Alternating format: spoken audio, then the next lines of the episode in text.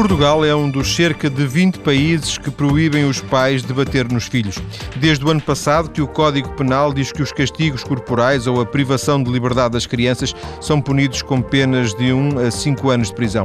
Portugal segue assim uma tendência definida pelas Nações Unidas que pretende universalizar esta ideia nos próximos anos, por exemplo, já até 2009. Já que amanhã é o Dia Universal da Criança, reconhecido pela ONU, suscitamos a questão no programa de hoje com duas convidadas. A Presidente Executiva do Instituto Instituto de Apoio à Criança, Dulce Rocha, e a pedopsiquiatra Teresa Goldschmidt, ligada à Associação Portuguesa de Psiquiatria da Infância e da, e da Adolescência. Boa tarde, obrigado a ambas. Gostava de começar por perceber a, a vossa posição sobre esta questão em concreto dos castigos corporais. Uh, gostava de, de, vos ouvir sim ou não, sim, talvez, não, de maneira nenhuma. Uh, Dulce Rocha, por exemplo, para começarmos. Uh, muito boa tarde. Uh, boa tarde. Eu sou uma um, defensora de que os castigos corporais uh, não são adequados para convencer as crianças das ideias dos adultos. Uh, os adultos têm uma ideia de, educa de, educação, os pais têm o dever de educar os filhos, é uma responsabilidade sua, mas, uh, tal como uh, para conseguirmos convencer um adulto não necessitamos de recorrer aos castigos corporais, também não é justo que se utilize esse método para explicar, seja o que for, às crianças. aliás, a doutora Teresa com, com, certeza irá explicar muito melhor do que eu, mas a prática tem demonstrado uh, que uh, esse método não é eficaz, que uh, é, é, uma questão de direitos humanos atualmente. Houve uma grande, um grande desenvolvimento do que hoje consideramos direitos fundamentais. Mas o que é certo é que a psicologia também nos tem ensinado e, eh, que uh, esse é um método que desvaloriza a criança, uh, que a revolta muito, que a humilha, uh, que tende a, a, considerar que a criança é um objeto de satisfação dos adultos, sobretudo culturalmente é muito primário bater nas crianças e, portanto, considero considero que foi uma evolução positiva, uma evolução humanista no nosso direito, eh, considerar que os castigos corporais são absolutamente proibidos como forma de educação das crianças. Portanto, Doutora não Rocha, desculpabilizar para... de forma nenhuma eh, e, e, isto, claro, eh, eh amanhã celebram-se 19 anos sobre a Convenção dos Direitos da Criança eh, e, e, realmente é muito recente eh, a valorização da criança como ser autónomo autónomo sujeito de direitos, eh, mas eh, eh, de facto penso que é uma, um, um grande progresso da humanidade esta, esta previsão Doutora, legal no sentido da proibição dos castigos corporais. Doutora Doutor Rocha, só para percebermos, em termos quase metodológicos, para percebermos a sua posição, naquilo que acabou de nos dizer, exclui um puxão de orelhas ou uma palmada nas mãos, por exemplo? Uma sapatada. Sim, porque qualquer castigo corporal é errado. Deve haver uma forma diferente. É, obviamente que uh, não se pune da mesma forma uh, um puxão de orelhas ou uma palmada que, que, um maltrato reiterado, violento, grave. Não, não, não é isso. a lei tem medidas da pena, tem muitos mecanismos para hum, uh, uh, punir as pessoas. E, e a punição é? tem uh, vários fins, tem fins pedagógicos também. Portanto, o facto de os castigos corporais neste momento estarem incluídos no Código Penal representa um, um progresso. Porquê? Porque desta, desta forma se valoriza a criança, não é? Como um ser humano, como um sujeito de direitos, que, que para quem a integridade física é uma questão fundamental, é um direito fundamental. Eh, a nossa Constituição diz que é, é um direito fundamental a integridade de, a pessoal das pessoas, a integridade física, a psíquica, etc. E, portanto, uh, o facto de ser permitido, nós lembramos-nos, uh, na nossa infância, pelo menos na minha, era uh, permitido aos professores baterem nos alunos e isso foi considerado absolutamente errado e, portanto, que, que, já não fazia parte da, da, dos métodos educativos educativos, utilizar a palmatória, a reguada, etc. E uh, tudo tem, tem tido evolução. Neste momento, nem os pais, como educadores, devem utilizar esses métodos. O diálogo é sempre preferível. A privação de, de algum prazer de, de estar na consola, se, se de ver permite, televisão. De, nós, enfim, se me permite, nós como? Doutora, nós na segunda parte do, do, programa vamos, vamos dedicar quase a segunda parte toda às alternativas, para termos também esta perspectiva uh, construtiva de, de, de, por um lado, identificarmos e, por outro lado, sugerirmos algum tipo de, alternativas e, portanto, vou querer ouvi-la, obviamente, eh, sobre isso uh, mais à frente. Um, Sim, mas, mas repare, Portugal foi, foi um, censurado uh, quando da apresentação do segundo relatório uh, sobre a aplicação da Convenção dos Direitos da Criança em Portugal, uh, quando esse relatório foi apresentado em Genebra, houve uma censura expressa sobre a ausência de legislação no nosso país a proibir terminantemente os castigos corporais e, portanto, tudo isto tem uma evolução. Portanto, Sim. enquanto na Europa já é considerado uh, qualquer coisa de censurável e digno de estar no Código Penal, é, como, como lhe disse há pouco, obviamente que não se nenhum juiz punirá da mesma forma uh, um, uh, um abuso sexual, por exemplo, que provocou uh, rasgadura completa do períneo, ou, ou camaduras das mãos, ou uh, tantos maus tratos gravíssimos que, que, que, eu tive durante a minha carreira profissional, tive a oportunidade de ver do melhor que há no, no mundo e também do pior. E, e obviamente, como dizia, uh, não se pune da mesma forma. Agora, a lei isso, também tem fins pedagógicos e já fins, isso. Fins desculpa, de, mas... de, de, não, não apenas retributivos não é? Também temos fins doutora, de prevenção doutora e, Dulce e essa função ouvir, é da lei. Doutora Dulce Rocha, deixe-me ouvir, por favor, a doutora ah, com certeza, Teresa com certeza. Goldschmidt. Queria também perguntar-lhe, nesta questão aberta de princípio, qual é a sua opinião? Boa tarde. Uh, Boa tarde. A minha opinião não é, uh, embora globalmente se possa dizer que é concordante com a doutora Dulce Rocha, se calhar não em toda, não em toda a sua extensão.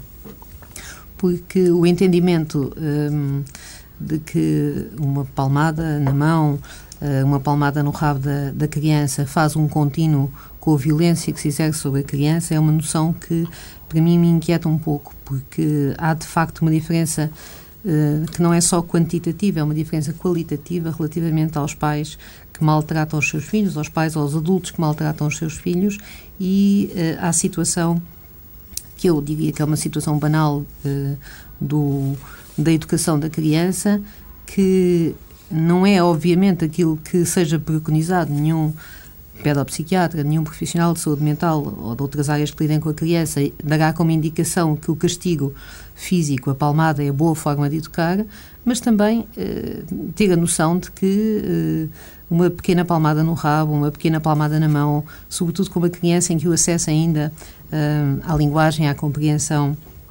é um pouco difícil, às vezes até para prevenir situações em que a criança se pode colocar em risco, não, não fazem uma linha de continuidade com as situações que, uh, que levam muito justificadamente à introdução dos, uh, da penalização dos maus tratos às crianças e dos castigos corporais, porque quando falamos destes castigos corporais, eu penso que todos nós estaremos a pensar em situações de castigos reiterados, repetidos, que são exercidos sobre as crianças, que esses de facto podem levar a consequências muito negativas, por alguns dos aspectos que já foram até referidos uh, aqui pela doutora Dulce, de, no sentido da humilhação, da revolta, da desvalorização, e nesse sentido, uh, esse tipo de castigos repetidos, utilizados como única estratégia educativa e desajustados em relação àquilo que a criança fez ao fim a que se destina uma pequena palmada no rabo, muitas vezes, que é para uh, parar uma birra ou para evitar que a criança uh, se coloque ela própria numa situação de risco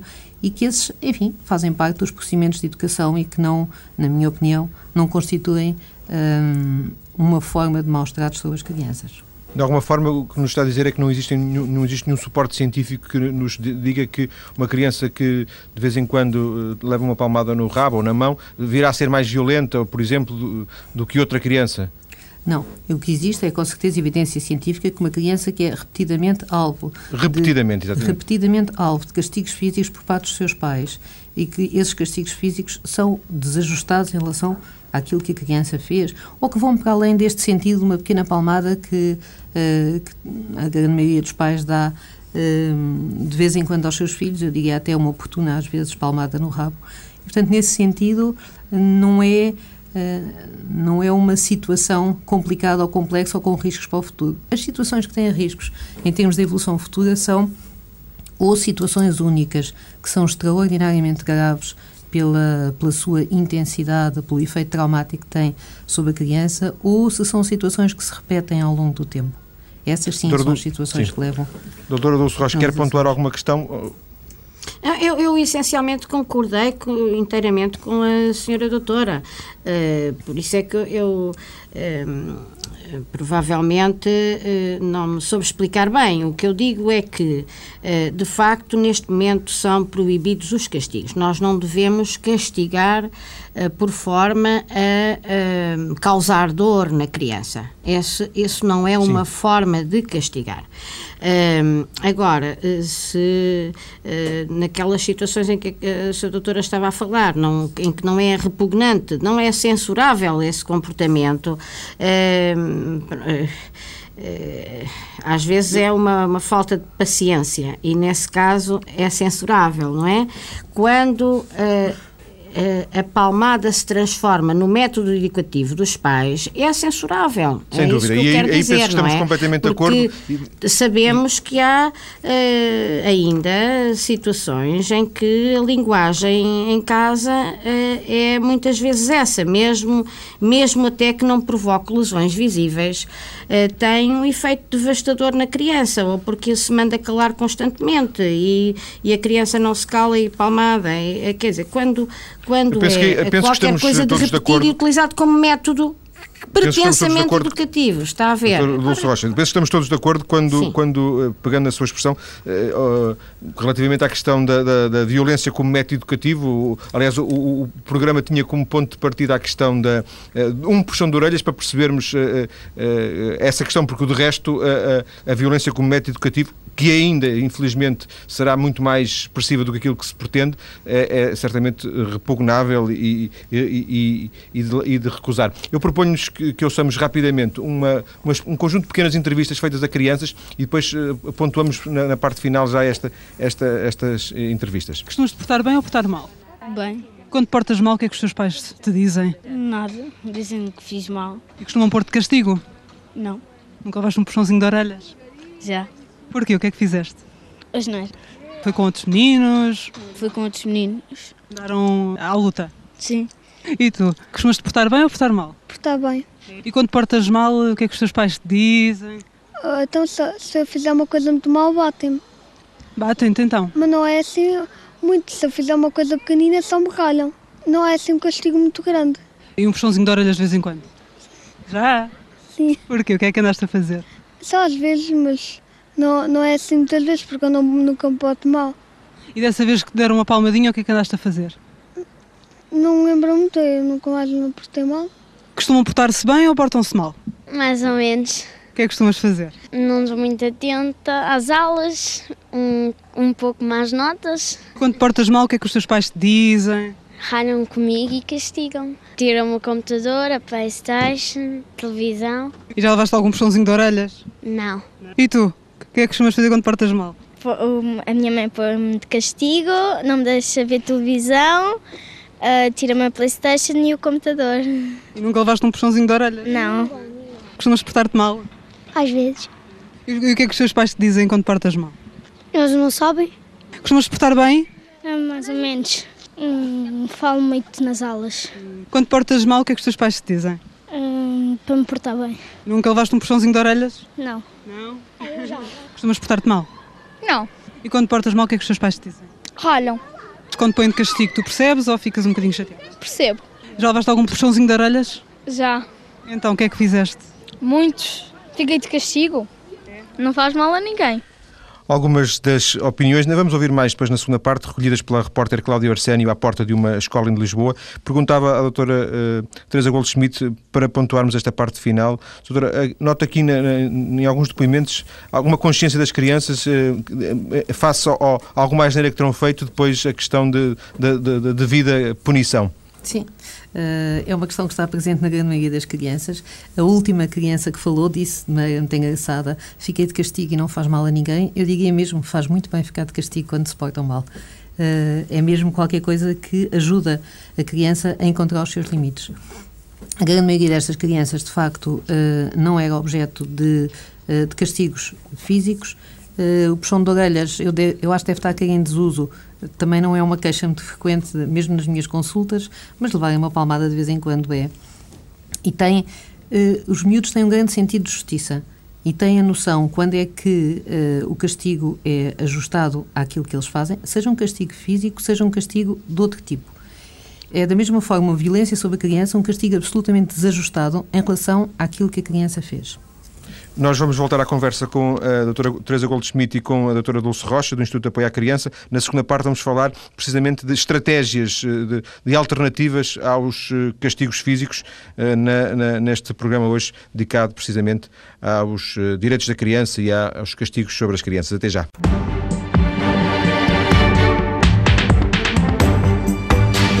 É a segunda e última parte do programa de hoje, dedicado aos castigos corporais dos pais sobre os filhos. Lembrando que Portugal é um dos países, dos cerca de 20 países, que já aderiram à sugestão das Nações Unidas para que os castigos físicos sobre as crianças sejam banidos e que isso já está previsto no Código Penal Português.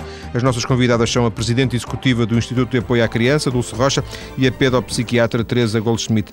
Na primeira parte já percebemos eh, a opinião das duas convidadas sobre eh, a questão precisamente dos castigos físicos eh, sobre as crianças. Vamos ver agora a questão de eventuais alternativas, estratégias alternativas para corrigir o, percurso das crianças ou corrigir determinada situação envolvendo as crianças. A doutora Dulce Rocha há pouco falava na questão do diálogo, da privação dos prazeres. Quer desenvolver esta ideia, por favor? É, é, vamos lá ver. Eh, nós ouvimos há pouco a reportagem e as próprias crianças já diziam o que é que os pais, que métodos é que os pais por vezes utilizavam eh, para lhes fazer notar que não estavam satisfeitos com, com as suas prestações, eh, quer a nível educacional, quer mesmo na escola, não é?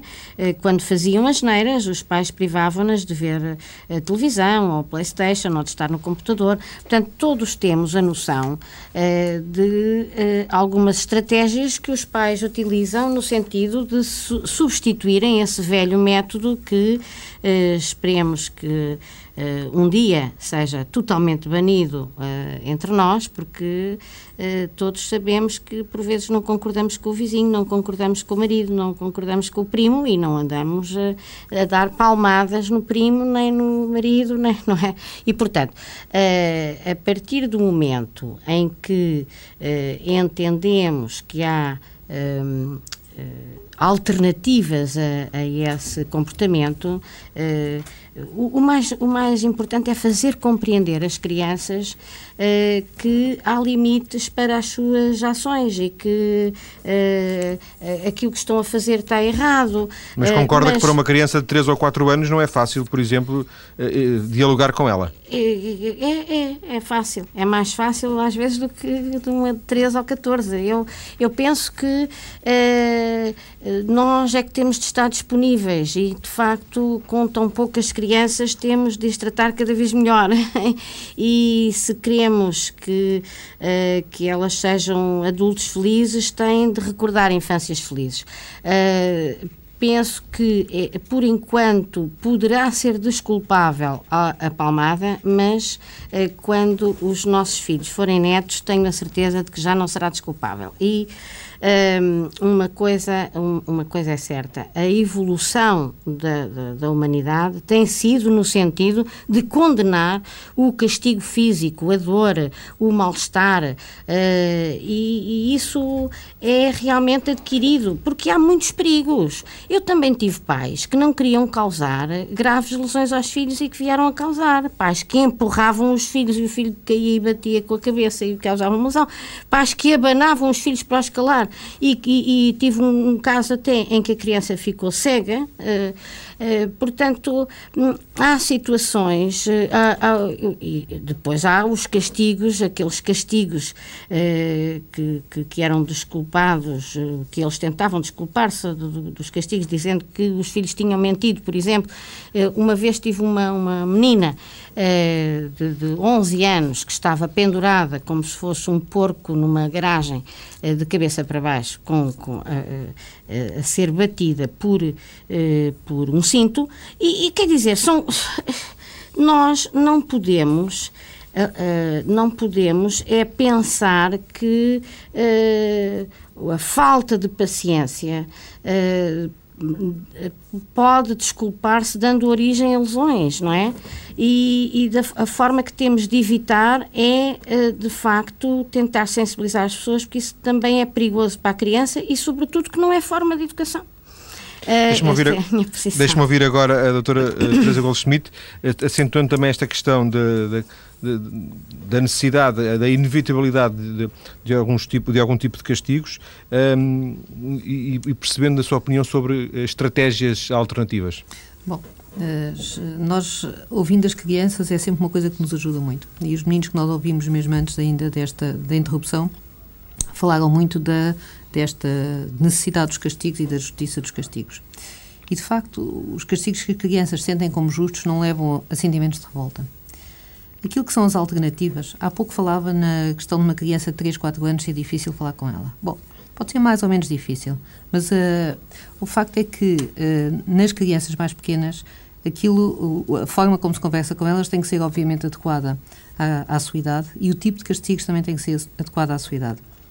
Nos miúdos mais pequenos, aquilo que é muitas vezes utilizado e preconizado e é eficaz é o, utilizando um bocadinho a expressão inglesa, o time out, é a criança durante um bocadinho de tempo ter que ficar sentada ou ter que ir para o quarto, porque o sentido de um castigo Uh, é exatamente a criança perceber que fez qualquer coisa que não devia ter feito e por isso vai ficar impedida durante um bocadinho de tempo. E se estamos a falar de uma criança pequena, é mesmo um bocadinho de tempo. Uma criança basta ficar 10 minutos sentada numa cadeira sem poder sair dali, é um castigo suficiente. Porque se o castigo é, se torna muito longo, quando a criança é muito pequena e o castigo é muito longo, deixa de haver um sentido de ligação entre o castigo e aquilo que a criança fez. A certa altura só está a zanga. Uma criança que é castigada e durante um mês não pode hum, aceder à Playstation ou ver televisão ou o que é que seja. Ao fim de um dia ela já não se lembra muito bem de qual foi o motivo daquilo. Só fica a zanga por estar há tanto tempo impedida de fazer qualquer coisa que ela gosta. Portanto, tem que haver uma adequação no tempo de duração do castigo à gravidade daquilo que se fez, mas sobretudo à idade da criança. Podia perceber que de facto, nos meninos mais pequenos. E acaba por ser nos miúdos mais pequenos também que mais uh, se recorre, por vezes, a esta questão da, da, pequena palmada para parar algum comportamento que está a ser difícil de travar. Porque à medida que se avança na idade escolar e, sobretudo, na adolescência, aí sim, mesmo pequenos castigos corporais são sentidos como humilhantes por parte dos adolescentes, sobretudo, não é? E também Mas pode ou não. Conclua, conclua, desculpe. Também, à medida que se cresce, a capacidade de aceder através da linguagem a, a, não só a fazer a criança compreender o que é que ela fez mal e quais são as alternativas para o seu próprio comportamento, uh, torna muito mais fácil o diálogo entre os pais e o estabelecimento de estratégias punitivas, se lhe quisermos chamar assim. Sim. Muitas vezes também nos miúdos mais velhos é de grande utilidade que eles próprios participem, até antecipadamente, não é? Pensando que se houver, quando há coisas que não estão a correr bem, o que é que vai acontecer se eles tiverem ou não tiverem determinados comportamentos. E este envolvimento, mas, esta responsabilização das crianças e dos adolescentes é muito útil. Mas, eh, pergunto-lhe assim, depois vou querer ouvir também a doutora Dulce Rocha sobre isto, mas há ou não, hipoteticamente, e se calhar mais do que hipoteticamente, vocês conhecem casos e conhecem por experiência própria, eh, situações em que um castigo psicológico, um castigo mental, pode até ser bem mais violento do que o tal puxão de orelhas? Então não podem. Eu cito-lhe a título de exemplo, e este é um, castigo de uma criança que eu segui na minha consulta, em que foi decidido que ela não teve boas notas na escola, que abria todos os brinquedos, todas as suas prendas de dia de Natal e no dia seguinte foram todas retiradas até à Páscoa. Temos deixaram, um deixaram, entregaram-lhe as prendas, entregaram mas depois retiradas. as prendas, deixaram abrir no dia 26, foram retiradas até à Páscoa. Temos claramente um exemplo de um castigo psicológico e depois temos muitos outros, não é? Muitos outros castigos psicológicos que constituem uma violência sobre as crianças e sobre os adolescentes. Este, neste caso, é uma miúda pequena, tinha 8 anos, não é? Portanto, há muitos castigos psicológicos que se podem uh, revestir de muito maior violência do que, e volto a dizer, do que um ligeiro castigo físico. Eu acho que a ideia de que o castigo físico, os castigos corporais são para infligir dor à criança é uma ideia completamente errada. O castigo, mesmo esta pequena palmada ou o que é que seja, é no sentido de travar a criança num determinado momento, de fazê-la perceber, sobretudo quando é uma, uma criança mais pequena. Doutora Dulce Rocha, sobre a questão dos, dos castigos psicológicos. Ah, é, há castigos psicológicos gravíssimos. Eu lembrei-me, quando falou nisso, lembrei-me imediatamente de um castigo que foi infligido a um, uma criança eh, cuja mãe eh, tinha eh, falecido quando ele tinha um manito e a, a, figura de cuidado que ele passou a ter era a sua avó materna, a determinada altura foi eh, retirada pelo pai da, da, casa da avó materna e eh, mais tarde eh, foi impedido de, de, ver a avó e isso causou-lhe um sofrimento grande e também era um castigo psicológico por telefonar sem autorização. Uh, portanto, qualquer coisa que o miúdo fizesse levaria com certeza aquele castigo, mas o pretexto foi esse, de que ele telefonou à avó sem autorização e então foi impedido de haver criança sofreu imenso. Portanto, temos, temos de facto, uh, muitas vezes, uh, atitudes demasiado autoritárias por parte dos pais. E, e, eu penso que o facto de a nossa lei atualmente prever hum, a proibição dos castigos corporais eh, que eh, tem, eh, sabe que as penas têm três fins. Tem o fim retributivo, o fim de, de, de fazer notar àquele que pratica o facto ilícito que não fez bem e quer retribuir alguma, algum, a, sanção tem esse fim, o fim retributivo, e também tem funções preventivas, de prevenção geral e de prevenção especial. E, portanto, eu penso que hum, o facto de atualmente se entender pôr na lei penal, que é a mais agravosa do nosso sistema, eh, que uh, os, nos maus tratos físicos também estão incluídos castigos corporais. Isto está aqui porque muitas vezes nós tínhamos maus tratos uh, graves verificados e os pais vinham com a conversa de que aquela lesão tinha sido causada inadvertidamente no, no meio de um castigo. Está a ver? E, portanto, desculpavam-se a lesão estava assim, mas tinha sido porque a criança tinha mentido ou tinha trazido mais notas da escola. E como se eh, eh, considerava que englobava. Que... Exatamente, e então pensavam que estavam a arranjar uma atitude justificativa, não é? Uma justificação do facto, dizendo que era no âmbito da sua educação. E. e Uh, foi por isso, e, é, e, e, isto acontece em Portugal e acontecia em muitos países, obviamente, portanto, foi por causa dessa, dessa, eh, dessa tentativa de justificação do facto ilícito que vem a, a ser recomendada pelas Nações Unidas a previsão de que também os castigos corporais devem ser incluídos como maus tratos puníveis. Nós vamos já uh, ver a questão do, dos pais, uh, porque eventualmente já, uh, só nos falta, já, só nos falta, faltaria muito, muito, muitas outras coisas, mas proponho-vos que, que, ouçam mais um pouco das respostas que a repórter Cláudia Arsénio conseguiu às portas de uma escola de Lisboa com miúdos à volta dos 10 anos. Portas-te bem ou portas-te mal? Um bocadinho mal. E quando portas mal, o que é que os seus pais te dizem? Nada. Nunca levaste um puxãozinho de orelhas? Já. Porquê? O que é que fizeste? Portei-me mal. E quando põem de castigo porque portaste mal, percebes eh, ou ficas chateada? Percebo. Por isso eles meteram de castigo foi para o meu bem e para me repreenderem do mal que eu cometi. Portar de castigo. Costumas portar bem ou portar mal? Portar bem. E quando portas mal, o que é que os teus pais te dizem? Tenho de esforçar-me. E nunca levaste um puxãozinho de orelhas? Já. Então, porquê é que fizeste? Às vezes uh, tive uma má nota, mas não é assim sucessivamente. E põem de castigo, é isso? Às vezes. E quando põem castigo, ficas chateado ou percebes? Não percebo, fiz mal. Quando portas mal, o que é que acontece? O que é que os teus pais te dizem? Fico de castigo no jogo Playstation e fico às vezes sem ver televisão e vou para o quarto de castigo. O que é que costumas fazer quando portas mal? Porto mal, um bocado na escola, um bocado em casa. E costumam pôr de castigo? Hum, Não, Ah, hum, mais ou menos. Já vais algum puxão de orelhas? Já, porque tive negativa, Quando põem de castigo, percebes ou ficas um bocadinho chateada? percebo, porque portei-me mal. Vocês costumam portar-se bem ou portar-se mal? Depende. Oh, tu cala-te. Hum, mais ou menos. Por enquanto, este ano acho que só tenho duas faltas disciplinares. Quando se portam mal, o que é que os vossos pais dizem? Metem-me de castigo. É, Não jogamos Playstation. A mim também, mas não, tam, especialmente não vou para a rua. E já levaram algum puxão de orelhas? Os meus pais nunca me batem. E quando vos põem de castigo, vocês percebem ou ficam um bocadinho chateados? Tenho um bocado de inveja de ver os outros na rua e eu não. E tu? Eu percebo. Fiz porcaria, agora tenho que levar as consequências. Deixem-me trazer uh, um, um último tópico para esta conversa. Eventualmente não será fácil ser filho, mas também não será fácil ser pai. E um, os pais uh, aprendem uh, em andamento a ser pais e vão testando o, o facto de serem pais com os próprios filhos, como, como, se fosse uma espécie de laboratório vivo.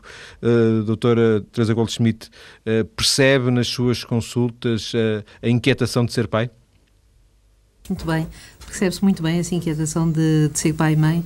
Uh, de ser pai e mãe, se calhar um pouco mais inquietante hoje em dia, porque as pessoas têm menos rodagem, porque não há as famílias alargadas, não há tanto contacto com crianças, mas ter a noção de facto que ser pai e mãe é sempre um processo de tentativa e erro, porque os meninos são todos diferentes, mesmo quando se têm muitos filhos, uh, de facto ser pai e mãe de cada um dos, dos filhos obedece também a diferenças que têm a ver com as diferenças individuais.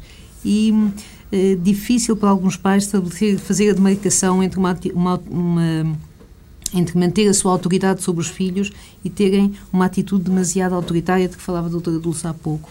Uh, é muito importante que, à medida que as crianças cresçam, que interiorizem na, nas suas representações mentais uh, os pais como figura de autoridade. Isso é qualquer coisa que vai depois ser transferido para outros adultos como figuras de autoridade, as educadoras, as professoras na escola e, portanto, raramente os problemas de comportamento na escola, por exemplo, e as faltas de respeito em relação aos adultos são situações isoladas que não acontecem em casa e só acontecem na escola. Porque, de facto, há um contínuo entre, neste processo do reconhecimento da autoridade do adulto. Porque os pais, muito embora devam ter em linha de conta uh, a necessidade de proteger e a fragilidade da criança, não se podem ainda assim demitir da sua capacidade de lhe colocar limites. E, e isso faz-se muitas vezes, de facto, através da introdução de castigos. E eu confronto-me com pais que muitas vezes têm eh, grandes questões sobre o que é que, nesta sugestão, miúdos mais pequenos de irem algum tempo para o quarto, mas ele não fica lá. O que é que eu faço? E esta impotência que os pais sentem, muitos deles, de facto, porque não querem avançar, e bem, para outras medidas mais punitivas, como seja bater desajustadamente à criança, mas poder perceber que se calhar os pais têm que muitas vezes utilizar algum exercício de contenção física. Não quer sair do quarto, mas tem que ir para lá para o quarto outra vez. Se for preciso, o pai, o pai ou a mãe tem que ficar lá ao pé dele para ele ficar sentado na cadeira, tem que lá ficar ao pé. Mas só saem de lá quando o pai ou a mãe disserem que, olha, agora acabou o castigo e já podes sair. E esta interiorização da autoridade dos adultos é fundamental no processo educativo das crianças. Doutora Dulce Rocha, de alguma forma não corremos o risco, pegando naquilo que disse agora a doutora Teresa Goldschmidt, de, termos, de estarmos a passar do 80 para o 8 eh, ao nível da intervenção dos pais, eh, demasiado autoritária, porventura há 50 ou 40 ou 30 anos, para algum laxismo hoje em dia? Pois há sempre, há sempre riscos que se correm. O, o problema é eh, muitas vezes conseguirmos o tal equilíbrio, mas isso uh, depende de facto da, da, uh, da capacidade e da, uh, das competências que se forem que se forem conseguindo arranjar ao longo da, do processo educativo. de facto, isto é quase relativamente à família e às, e às relações familiares. Uh, é também uma consequência de estarmos num, numa democracia. Uh, uh, a própria ditadura influenciou muito a concepção autoritária de família que existia antigamente e, e nós agora interiorizamos que todos têm direito à sua. à, à, à, sua vivência própria, à sua autonomia, com respeito mútuo, obviamente, mas lembro-me que o Código Civil, quando falava no poder patronal e quando fala no poder patronal, foi muito inovador em 77, a redação logo após a, a, Constituição da República, que dizia que os filhos devem obediência aos pais, mas estes, os pais, devem, de acordo com a idade da criança, uh, ser capazes de os ouvir sobre os assuntos importantes da sua vida, de acordo com para, para prosseguir um, uma progressiva autonomia. E, e, e, isso, esse artigo do Código Civil continua a ser muito atual e ainda hoje me parece inovador porque já continha, já continha aquele grande princípio que é o de ouvir as crianças como a doutora Teresa há pouco falou, portanto penso que é importante um, ouvi-los para também lhes dar responsabilidade porque quanto mais também, exatamente, quanto mais participativos eles forem, mais responsáveis se sentem também. Terão mais consciência também daquilo é, é o tal o chamado empowerment, não é? Eu agradeço a doutora Dulce Rocha, obrigada, Presidente Executiva do Instituto de Apoio à Criança e à pedopsiquiatra Teresa Goldschmidt, eh, da Associação também eh, Portuguesa de Psiquiatria da Infância e da Adolescência. Só uma nota final, em Portugal o Dia das Crianças assinala-se a 1 de junho, mas é a 20 de novembro, amanhã, o dia em que as Nações Unidas reconhecem oficialmente como Dia Universal das Crianças, pois foi neste dia, como lembrou precisamente a doutora Dulce Rocha no início, que foi aprovada a Declaração dos Direitos da Criança há 19 anos.